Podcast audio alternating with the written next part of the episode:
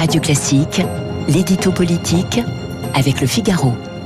Bonjour Dina Cohen. Bonjour Gaël. Vous êtes journaliste politique au Figaro.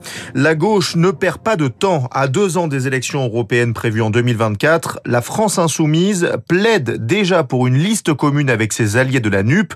Mais pourquoi parler de ce scrutin si tôt?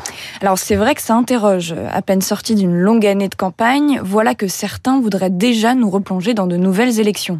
Mais la raison de cette impatience est simple. Les européennes, c'est la première grande échéance électorale à venir. C'est un scrutin au suffrage universel direct, lors duquel les Français votent pour des listes désignant les élus qui siégeront au Parlement européen durant cinq ans et pourront peser depuis Strasbourg sur la fabrication de la loi à l'échelle de l'UE. Depuis 2019, on compte 79 sièges réservés aux Français, principalement pourvus par le Rassemblement national, La République en marche et Europe Écologie Les Verts. Ce vote pourrait donc être un bon moyen de tester l'évolution des rapports de force, deux ans après l'avènement d'une Assemblée nationale complètement reconfigurée. Quel serait l'intérêt pour la gauche d'y aller de manière unie Alors l'intérêt se trouve plutôt du côté de la France insoumise à l'origine de cette proposition. Et ce pour deux raisons. La première, c'est que le parti de Jean-Luc Mélenchon, qui est principalement porté par la figure de Jean-Luc Mélenchon, ne fait pas spécialement de bons scores à ce genre d'élection moins personnalisées. En 2019, LFI n'avait eu que 6,31% de voix et seulement 6 sièges. En toute logique, une union les ferait donc peser davantage. La deuxième raison, c'est que ce scrutin pourrait aussi permettre aux insoumis de montrer que l'union de la gauche n'est pas qu'un accord électoral, scellé uniquement pour les, pour les législatives, mais bien un tournant durable, solide et capable de survivre à cinq ans d'Emmanuel Macron.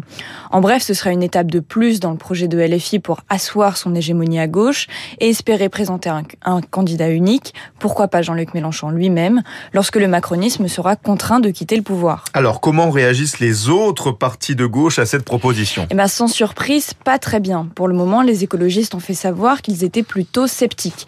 Il faut dire que les européennes leur sont traditionnellement favorables et que les sujets, les sujets européens font partie de leur sujet de prédilection.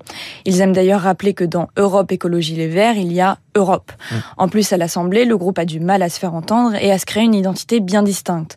Renoncer à scrutin, ce, ce serait donc renoncer un peu plus à exister dans le paysage politique. De leur côté, les socialistes socialistes sont partagés. Dans l'ensemble, ils sont plutôt contre.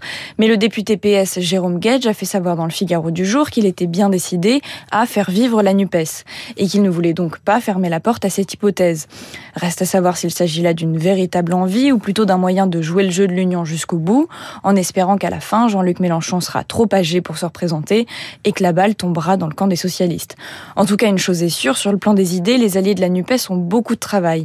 Car s'il y a bien un sujet sur lequel ils ont du mal à s'entendre, c'est l'Europe. Ah oui, ça c'est clair. Merci beaucoup Dina Cohen pour votre édito politique avec le Figaro. C'est tous les jours à 8h10 sur Radio Classique.